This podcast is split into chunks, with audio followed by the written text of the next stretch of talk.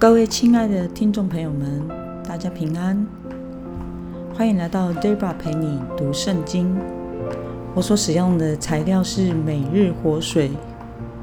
今天的主题是不成为被丢弃的戒指。今天的经文在耶利米书二十二章二十到三十节。我所使用的圣经版本是和合本修订版。我们一起来读：你要上黎巴嫩哀嚎，在巴山扬声，从亚巴林哀嚎，因为你所亲爱的都毁灭了。你兴盛的时候，我对你说话，你却说我不听。你从年轻时就是这样，不肯听我的话。你的牧人要被风吞吃，你所亲爱的必被掳去。那时你必因你一切的恶行暴愧蒙羞。你这住黎巴嫩，在香柏树上搭窝的，有痛苦临到你，如疼痛临到临产的妇人。那时你何等可怜！耶和华说：约雅敬的儿子犹大王哥尼亚，虽是我右手上戴印的戒指，我凭着我的永生启示。我必将你从其上摘来，我要将你交在寻索你命的人和你所惧怕的人手中，就是巴比伦王尼布甲尼撒和加勒底人的手中。我也要将你和生你的母亲赶到别国，不是你们出生的地方，你们必死在那里。心中虽然很想归回那地，却不得归回。哥尼亚，这人是被轻看、遭毁坏的罐子，是无人喜爱的器皿吗？他和他的后裔为何被赶到素不认识之地呢？地呀，地呀，地呀！当听耶和华的话。耶和华如此说：要把这人登记为无子，是平生不得亨通的人。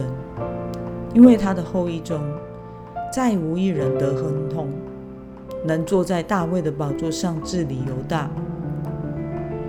这里要先解释的是带印的戒指是什是什么？古代的君王或领袖会在文书上留下印记，表示文书是属于这人的重要文件。而这盖印的印章呢，通常会戴在脖子。或手上，我们来观察今天的经文。耶利米预言犹大王哥尼亚将会遭遇什么事情？我们从二十五到二十六节可以看到，哥尼亚王在位三个月后，他与家人就被俘虏到巴比伦，并且死在那里。耶利米预言哥尼亚及其掌权的犹大王。将会如何？被掳后，虽然哥尼亚很想回家乡，但是却不得归回，平生不得亨通，其后裔如没有没有儿子般，再也没有一人得亨通，无人能再坐上大卫的宝座治理犹大国。今天的经文。使我们可以思考与默想什么呢？为什么上帝要如摘手上戴印的戒指般，把哥尼亚交给尼布甲尼撒王？神将哥尼亚比喻为神手中戴的戒指，代表他是神所珍视、器重的器皿，由大家。但如今他因离弃神的罪。将如破碎的器皿般被神丢弃，也表示神对犹大家的王权收回。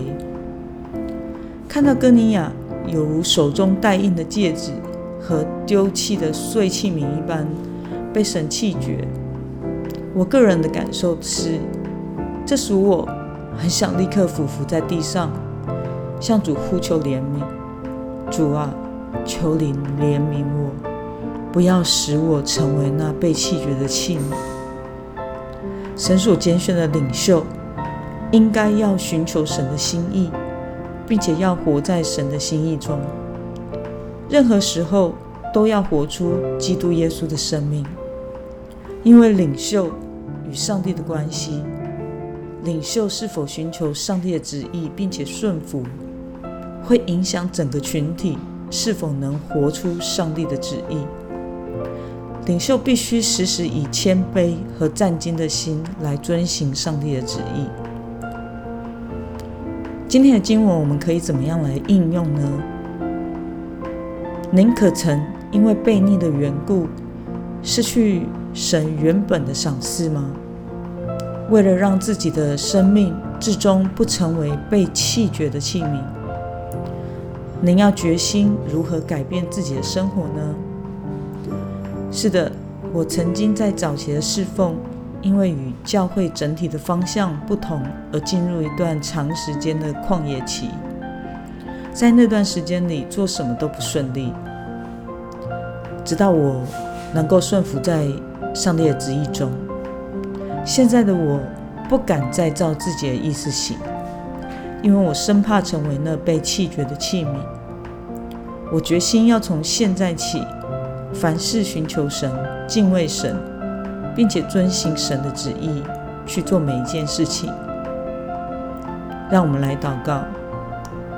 亲爱的天父上帝，感谢你透过今天的经文提醒我，一个不顺服、背逆神、弃绝神的领袖，也会成为被神丢弃的器皿。